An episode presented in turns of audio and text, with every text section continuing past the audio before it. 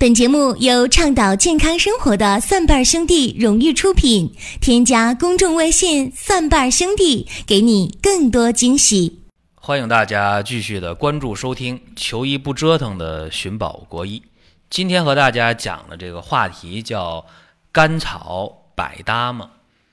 说到甘草，大家觉得这个东西真的是太常用了。很多时候在开中药的时候，里边都会出现甘草这一味药，而且甘草这个药它有一个作用，就是调和诸药。啥叫调和诸药呢？就是调节各个草药之间的偏性啊，让这个方子服用起来对身体的耐受性会更好一些，吸收的会更好一些啊，纠正药物的偏性嘛。所以甘草它还有一个别称叫国老。啊，就是和事佬这么一个含义。那甘草究竟是不是百搭啊？甘草有什么作用？今天我们就给大家简单的说一下。甘草这味药呢，是性平味甘，它入脾经、胃经和肺经。当然，从调和诸药的角度讲，甘草可入十二经。那甘草，甘草它肯定是甜味儿的，对吧？所以叫甘草。而且甘草这味药呢，记住了，它生长的环境应该说还是相对来讲，呃，比较特殊的。你看这甘草呢，一般是长在比较贫瘠的地方，它的药效会更好。在陕西啊、甘肃啊、青海呀、新疆啊，这些地区是甘草的主产区，也叫道地药材。那在山东啊，在东北、华北地区的甘草也可以，但是远远不如在那些干燥贫瘠的地区，甘草的药性要好。甘草我们常见的大概有三种，哎，有人说不对呀，甘草我们常见就两种嘛，为什么说三种呢？这和大家说一下，我们常见的甘草往往有生甘草，还有炙甘草，这个是最常见的，对吧？但是甘草呢？我们还会用到甘草烧，哎，这个呢就算是三种吧。甘草烧是生甘草，甘草没有去炮制的时候，哎，那个草梢比较细的位置。那生甘草它的药性偏于清热解毒，这个是临床当中呃取生甘草药性的一个特点。炙甘草呢，往往取的是润肺和中的作用。这个炙甘草分两种。在大家的印象中，说炙甘草一定是用蜂蜜去制的，对不对？其实炙甘草还有水制法。水制法呢，就是拿这个水去炒这个甘草啊，用水去炒，这个水呢一炒干了啊，这炙甘草也加工完毕。秘制的甘草是最常见的。秘制的甘草，今天我们在药房买到的，大家就不要去指望说它是用古法炮制。古法炮制炙甘草是非常讲究的。一般用上等的椴树蜜，把甘草切片，泡上两到三个时辰，用今天的话讲，大概五个小时，泡透了以后，在锅里面去炒，啊，炒出那个金黄色，然后香味都出来了，这个是最标准的秘制的炙甘草，所以它偏于润肺和中。那甘草烧呢？甘草烧它在甘草的末端。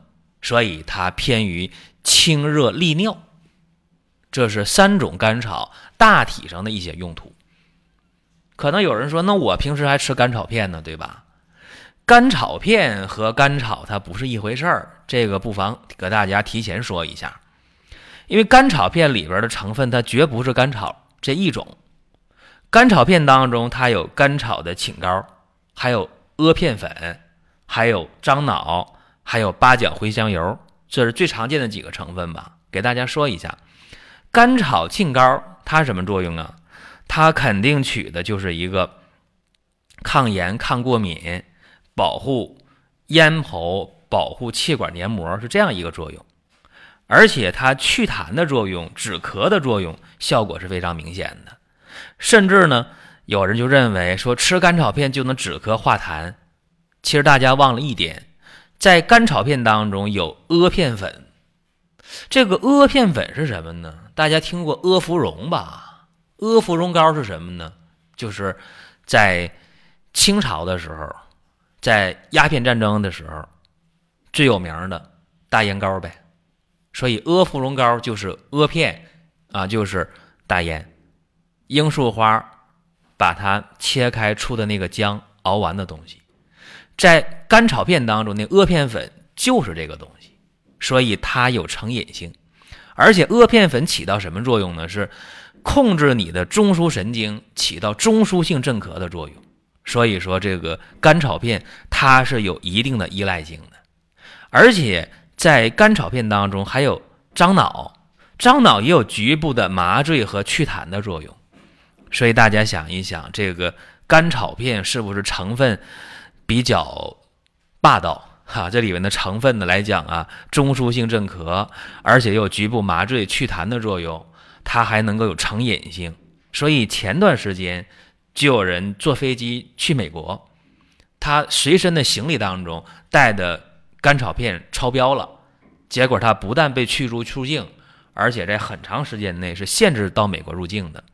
这点就是说，干炒片啊，在用的时候你一定要知道，它不仅仅是让你不咳了，不仅仅这么简单啊，不仅把你的痰控制住了，更关键的，它有这个成瘾性和中枢镇咳的作用，所以这东西呢？不适合常用，甚至来讲，你用干炒片止咳化痰，它有一定的疾病的掩盖性，往往你本身的疾病还没有治好，但是症状就已经没了。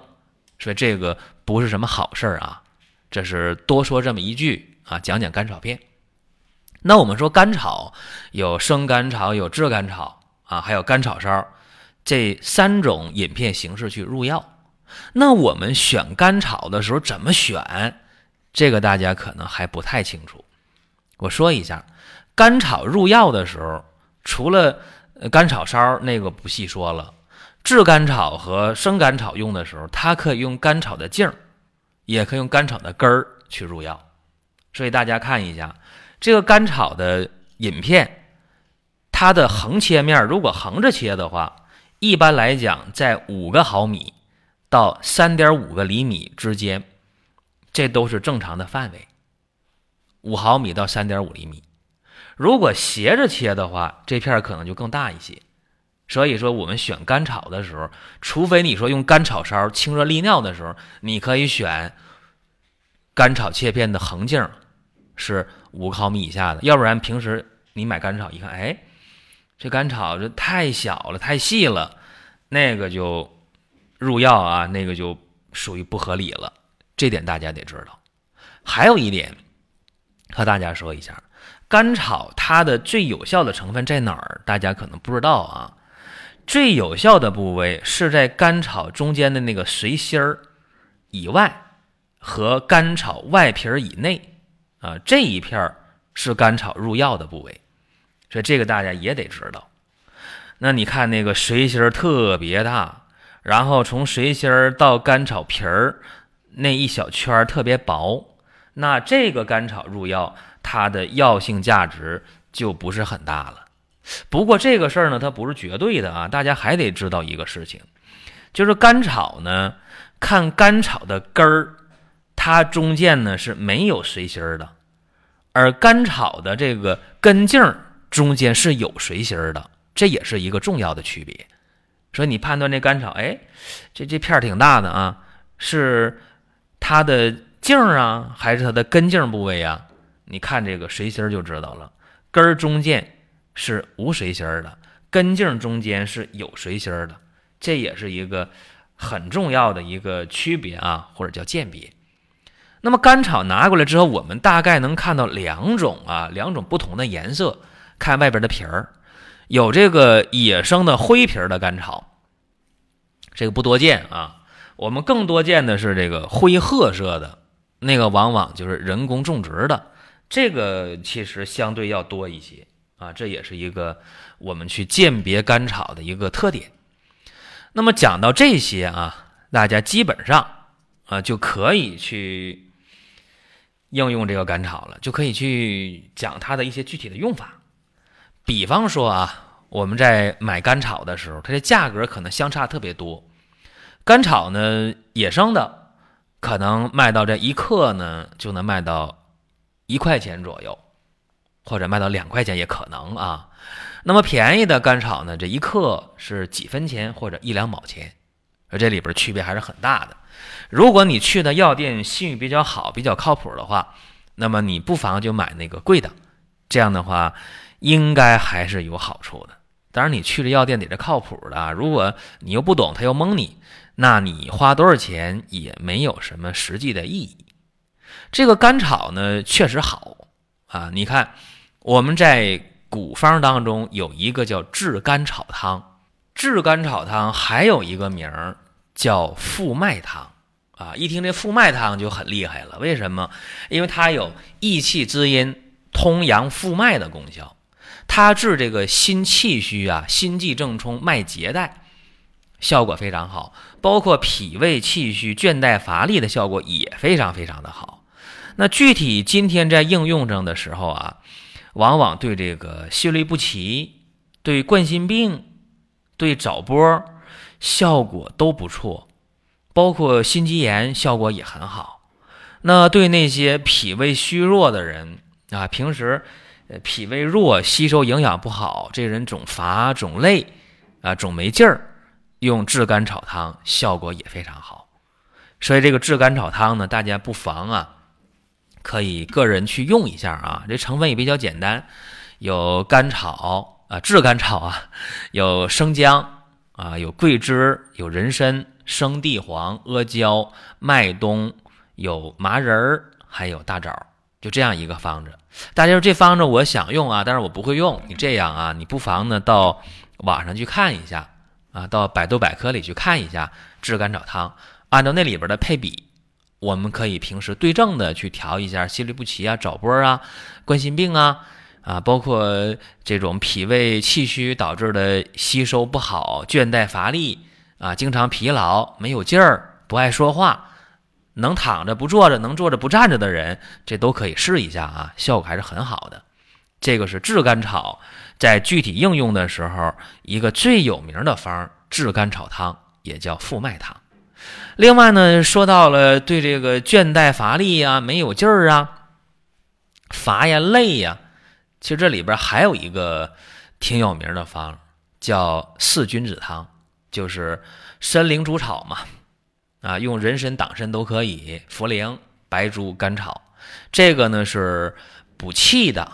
啊，脾胃气虚、倦怠乏力的，那这个要是用起来的话，比炙甘草汤其实还会有针对性。所以炙甘草汤更重要的是针对心脏方面的问题，效果会好啊。这大家要知道。再有一个就是和大家说啊，现在有很多人在更年期的时候面临的压力特别大，呃，就经常的这个郁闷呐、掉眼泪呀、心情不好啊、呃、盗汗呐。这种失眠呐，对家里人总是不信任，疑神疑鬼的，说家里孩子们有什么事儿总瞒着我呀？这老伴儿是不是偷偷摸摸在外边干什么呢？啊，总这样，然后掉眼泪，心情郁闷，这更年期的问题。那么更年期的问题，我们完全可以用一个方子，叫加减甘麦大枣汤。加减甘麦大枣汤。这个方子啊，用现代医学来讲，说这个甘草、大枣、浮小麦啊这几样东西合到一起，按一定的比例，它能够起到一种类似于雌激素的作用啊，能平衡女性体内的雌激素，所以可以调节更年期的一系列的症状，不仅调心情、调睡眠，还能够止出汗啊等等，效果还是不错的。这个加减甘麦大枣汤，各位可以在生活馆当中。在蒜瓣兄弟这个公众号，然后你点生活馆，这里面就有啊，而且端午节啊，我们在五五折，端午节五月初五五五折啊，真的是特别的划算。这是一个小广告啊，插这么一句。还有呢，就是我们在用甘草的时候，其实还有一个方啊，这个也得和大家说一下，叫少有甘草汤。啊，为什么讲到少有甘草汤呢？因为这个方啊，对今天很多人说，哎呀，我胃疼啊，胃不舒服啊，啊，对那些结肠炎呐、胃炎呐、胃溃疡啊，效果还是不错的。因为胃炎、胃溃疡，包括结肠炎，经常会出现胃部、腹部的疼痛。这个里边除了用甘草，它的这种解除胃肠道平滑肌痉挛的作用之外，还用上了芍药啊，芍药甘草汤。芍药干嘛呢？芍药能够养阴柔肝，缓急止痛。当然，这里边用的一定是白芍药啊，不是红芍药，绝不是《扬州慢》当中讲到的“二十四桥仍在，波心荡，冷月无声。念桥边红药，年年知味谁生？”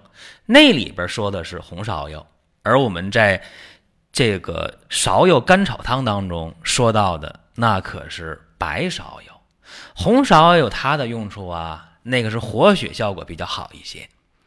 这是又讲到一个芍药甘草汤当中会用到甘草，那么还有一个方子啊，这个虽然不常用，但是也会去用啊。临床当中有的时候用到调味承气汤，调味承气汤当中是消黄草，就是芒硝、大黄加甘草。那为什么要加甘草呢？非常简单，因为这里边的。大黄和芒硝泻下的作用太强大了，对胃肠道的刺激太明显了，这个时候就需要加上甘草去反佐一下。所以你看，这甘草的用途其实是非常非常广的，包括平时呢，我们治这个咳嗽啊、燥咳啊，觉着这个嗓子发痒啊、咳嗽啊，都是干咳，用到桑杏汤的时候，其实里边也会用到芍药。再有就是我们治这个咳嗽啊，湿痰咳嗽，一咳嗽里边带那个痰声那种啊，湿痰咳嗽用到的二陈汤，也会用到甘草。所以甘草确确实实啊，用的是非常非常广泛的。包括我们在临床当中治这个咽喉肿痛啊，治一些这个疮痈肿毒的时候，用那个仙方活命饮，其实里边还是有甘草。说实在的。在经典的方剂当中，用甘草的方子实在实在是太多了。这个真的啊，这一下子要是讲的话，恐怕一小时是讲不完的。但是甘草尽管在这么多的方剂当中能去用，那甘草是不是可以百搭呢？是不是可以随便用呢？记住，甘草第一它不是百搭，第二甘草也不能长时间大剂量的用。因为长时间大剂量用甘草的话，它很麻烦。呃，有人说那是不是会引起浮肿？引起浮肿这个就不细说了。最关键的是，甘草如果长时间大剂量的用的话，会导致血压的上升，啊，会导致男性功能的下降。所以这两个副作用就已经非常可怕了。所以记住啊，药啊都有偏性，你包括甘草，它也绝不是说。真的就一点副作用都没有啊！说性平味甘，真的那只是在中药的性味归经当中啊是这么讲。但今天的药理研究的确实长期大剂量用是有麻烦的，浮肿麻烦吧，血压升高麻烦吧，引起男性功能障碍麻烦吧，所以适可而止。药它毕竟不是饭，有人说那饭也不能乱吃。对了，饭也不能乱吃，对不对？所以呢，大家今天听到。甘草能百搭吗？听完之后你就知道了吧。好了，多的不说了啊，咱们今天的寻宝国医就和大家讲到这儿。大家可以关注公众号“蒜瓣兄弟”，关注我们端午节的活动。好了，下期节目再会。本节目由倡导健康生活的蒜瓣兄弟荣誉出品，添加公众微信“蒜瓣兄弟”，给你更多惊喜。